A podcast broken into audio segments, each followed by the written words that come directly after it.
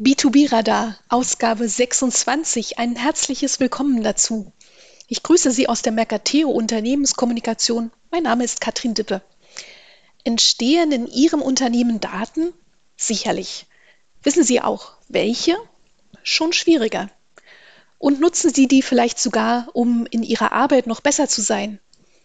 Wie auch immer Sie diese Fragen beantworten, hören Sie heute gern dabei zu, wenn ich mich mit Tobias Löwenthal unterhalte, dem Geschäftsführer der 4EBIT GmbH aus Essen. Er sagt, Daten sollten nutzbar und erlebbar gemacht werden. Jedes Unternehmen sitzt auf einem großen Datenschatz. 4EBIT unterstützt den Einkauf genau dabei und macht aus Daten Informationen. Guten Tag, Herr Löwenthal. Hallo, Frau Dippe. Herr Löwenthal, was ist Business Intelligence? Eine Begriffsklärung bitte. Ähm, aber natürlich gerne. Ähm, wenn wir in die Historie zurückgucken, dann gab es in der Vergangenheit das sogenannte Berichtswesen. Die Oberen im Unternehmen wollten Berichte und haben das dann die äh, Hierarchie hinuntergespielt, bis irgendwer dann einen Bericht äh, aggregiert hatte, irgendwie zusammengetragen hatte und das Ganze dann wieder nach oben ähm, berichtet hat sozusagen. Ähm, alles im Grunde mit dem Wunsch, die Zukunft ähm, so ein bisschen vorwegzunehmen, hervorzusagen, ähm, basierend auf dem, was in der Vergangenheit passiert ist. BI ist die Disziplin, die im Unternehmen hilft, von der alten Welt in die Zukunft zu kommen und vielleicht von diesem alten Berichtswesen rüber zu dem Zukunftsvorhersagen zu kommen, zumindest ein Stück weit. Ähm, dabei kann BI in jedem Unternehmen und jedem Fachbereich gewinnbringend eingesetzt werden, um zum Beispiel zu verstehen, wo man derzeit steht, um seine aktuelle Situation zum Beispiel zu verstehen, ähm, Erfolge und Fortschritte zu überwachen, aber auch neue Potenziale zu entdecken. Und das alles basierend auf Daten, die Unternehmen derzeit schon äh, bei sich erfassen oder zukünftig erfassen werden. Warum sagen Sie, ist BI wichtig für Unternehmen und eben auch im Speziellen für den Einkauf? Wenn wir uns die Welt angucken, dann wird sie immer schnelllebiger. Das Umfeld ändert sich aber ganz schnell und die technischen Möglichkeiten entwickeln viele neue Möglichkeiten, von denen Unternehmenslenker in der Vergangenheit nur träumen konnten. Ähm, wir können heutzutage in Echtzeit verstehen und sehen, was passiert im Unternehmen. Wir können äh, aus den Finanzzahlen ähm, Informationen ableiten. Und das alles muss halt nicht aufwendig erstellt werden, sondern ist heutzutage nahezu in Echtzeit verfügbar. Die Unternehmen produzieren viel mehr Informationen, als sie heutzutage tatsächlich konsumieren können.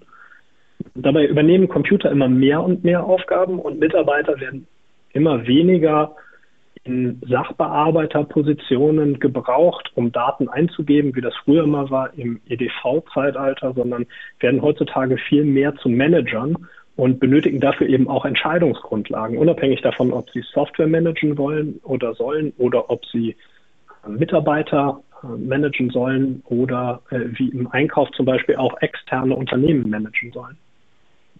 Ähm, der Einkauf ist tatsächlich ein spezielles Beispiel dafür, ähm, wie sich im Grunde die Welt ändert und wieso BI so wichtig ist. Denn äh, der Einkauf managt tatsächlich die externe Wertschöpfungskette und hat ähm, einen direkten Einfluss auf das EBIT des Unternehmens und muss eben viele Lieferanten steuern. Diese Steuerung kann halt am ehesten erfolgreich sein, wenn möglichst hohe Transparenz erreicht wird. Und genau diese Transparenz herzustellen, genau zu wissen, was Sache ist, das kann BI für ein Unternehmen leisten. Sie sagen, mit BI kann man Transparenz schaffen und fundierte Entscheidungen treffen. Haben Sie da ein Fallbeispiel? Wie geht das? Wenn wir gerade bei dem Thema Einkauf und bei dem Thema Lieferantensteuerung bleiben, das Zusammenspiel zwischen einem Einkäufer und einem Lieferanten ähm, ist im Grunde ein Tanz, sagen wir mal. Ähm, der darauf basiert, dass Informationen teilweise beim Einkäufer liegen und teilweise beim Lieferanten liegen und in einem solchen Gespräch zusammenkommen. Und da kann BI sehr stark helfen, Transparenz zu schaffen, indem eben Informationen bereitgestellt werden und dem Einkäufer auf Knopfdruck zur Verfügung stehen, die ihm ermöglichen, viel besser vorbereitet in ein solches Gespräch zu gehen.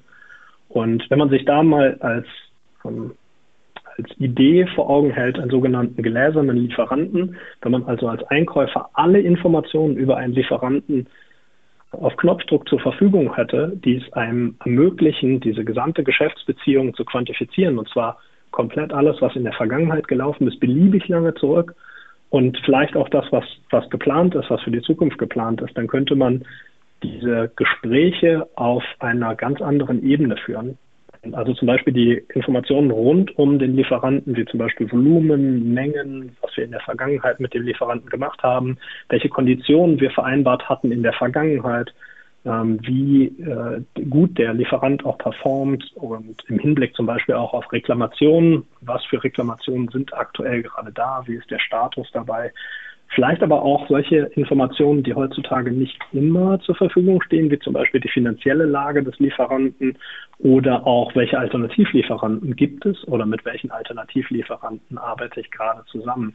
All diese Informationen, wenn wir die zur Verfügung haben, ergibt sich ein 360-Grad-Bild, was es uns eben ermöglicht, in besonders vorbereitet und ähm, in ein Gespräch zu gehen und am Ende des Tages auch ein ganz anderes Level zu erreichen und dann eben mit dem Lieferanten nicht einen Eiertanz einzugehen und das Gespräch, Lieferantenentwicklungsgespräch oder das Jahresgespräch oder auch Verhandlungen so zu führen, wie das eigentlich in der Vergangenheit der Fall war, wo viele Sachen eben oftmals auch auf Gefühlen basiert waren, sondern dass wir halt eben auf Daten und Fakten basierte Gespräche führen, dann kann man, wenn genau diese Transparenz bewusst ist und alle die gleichen Informationen haben, viel zielführender auf Problematiken eingehen und sich überlegen, wo kann man zum Beispiel mit einem Preis sich hinentwickeln oder wie kann die äh, Zusammenarbeit in der Zukunft aussehen. Also tatsächlich, BI kann helfen dabei, aus einer, aus einer gefühlsorientierten ähm, Welt hinzukommen auf eine Zahlen, Daten, Fakten-Welt, wo man eben sehr viele ähm, Entscheidungsgrundlagen ähm, vorgesetzt bekommt und dann am Ende des Tages gemeinsam auswählen kann. Da kann äh, BI helfen, Transparenz zu schaffen und eben diese Transparenz gewinnbringend fürs Unternehmen einzusetzen. Nun sitzen ja die meisten Unternehmen auf dem, auf dem besagten Datenschatz. Wie verschafft man sich denn überhaupt einen ersten Überblick über diesen Schatz? Die Daten, die bis jetzt vorhanden sind, sind tatsächlich sehr, sehr viel. Äh, ist, der Datenschatz kann teilweise auch ein Datenberg sein. Und ähm, einen Überblick sich zu verschaffen, ist im besten Fall so wie bei zum Beispiel bei einer Bergerklimmung ebenso, indem man sich vorher einen Plan macht, indem man so ein bisschen sich überlegt, wo möchte man eigentlich hin. Und dass man dann eben diesen Weg in kleine Etappen verteilt und sich eben, wenn man einen, eine generelle Idee hat davon, wie man Daten einsetzen kann, was man zum Beispiel im Unternehmen damit erreichen kann, dass man diesen Weg dann in sehr kleine Portionen unterteilt, möchte ich sagen, ähm, und diese Portionen dann in Form von kleinen Projekten auch umsetzt. Also tatsächlich ist der Datenschatz heben eine Reise, muss ich mal sagen, eine längere Reise, die damit beginnt, dass man den ersten Schritt in eine Richtung macht. Und ganz konkret ist es so, dass wir ähm, zum Beispiel am Markt sehen, dass dass man heutzutage nicht mehr die im Unternehmen die eigene Aktivität anschmeißen muss, um sich Anwendungsfälle für BI zu überlegen, sondern dass man viele Lösungen auch am Markt findet, zum Beispiel, dass man im Internet eben recherchiert und Lösungen findet, die auch fertig sind. Da möchte ich ein Beispiel aus eigenem Hause heranziehen. Wir haben zusammen mit der Mercateo ein Projekt aus der Taufe gehoben, bei dem wir für Kunden von Mercateo eine Auswertung anbieten, jetzt als fertiges Produkt hoffentlich Ende März, Anfang April, bei dem wir Kunden von Mercateo direkt auf Knopfdruck ein Dashboard anbieten, womit eben die Informationen zur Verfügung stehen, ohne dass ein Projekt gemacht werden muss, ohne dass irgendwelche ähm, Server gehostet werden müssen oder sonstiges, sondern einfach man sich einloggen kann über die Mercateo-Plattform und dann seine eigenen Daten analysieren kann und darin dann eben einen Überblick über seine Lieferanten bekommen kann, über die Mengen bekommen kann, über die Warengruppen bekommen kann und am Ende des Tages auch über Potenziale der Einsparung. Das heißt, in den meisten Fällen wird der Startpunkt ganz gut sein, indem man sich eine fertige Lösung anguckt oder wenn man keine passende Lösung für sich findet, dann eben einen bestehenden Berichts Fluss, den man jetzt schon betreibt, ähm, sich herannimmt und da eben ähm, eine automatisierte Lösung raus, draus macht. Wenn man jetzt also einen Bericht hat, bei dem ein Controller oder ein, ein Einkäufer regelmäßig etwas liefern muss, dann könnte man zum Beispiel auch diesen Report nehmen und automatisieren und dann bei dem Controller oder bei dem Einkäufer eben Zeit schaffen. Auch das ist BI. Automatisieren, was heutzutage noch manuell gemacht wird und dadurch den Mehrwert heben, dass die Einkäufer oder Controller eben auch Zeit haben, wieder fürs Wesentliche, auch ein bisschen strategischer zu denken und sich eben wieder auf ihre Kerntätigkeiten fokussieren. Was sind denn Ihre Empfehlungen für erste Schritte für Unternehmen, die BI nutzen wollen? Sie sagten ja schon kleine Schritte. Ähm, haben Sie da noch einen Tipp? Ja, dieses, ich möchte die Metapher von der Reise nochmal gerade aufgreifen, weil am Ende des Tages ist der Schritt dabei wahrscheinlich der gleiche oder die Empfehlung die gleiche wie hier auch, nämlich sich auf den Weg machen ähm, und tatsächlich den ersten Schritt zu gehen, äh, zu beginnen. Ähm, wir merken vielfach, und das habe ich in meiner Historie als IT-Berater viel gesehen. Ich habe viele BI-Projekte gemacht und äh, Unternehmen dabei geholfen. Ähm, da sind die Projekte, die nicht erfolgreich waren, die waren ähm, zu komplex gedacht. Die waren von Anfang an zu groß. Es wurde da versucht, irgendwie alles äh, direkt umzusetzen. Es gab viele Nebenabhängigkeiten, die versucht wurden, dann auch mit reinzunehmen. Und ähm, das hat das Ganze dann zu komplex gemacht, sodass am Ende des Tages das Projekt gescheitert ist.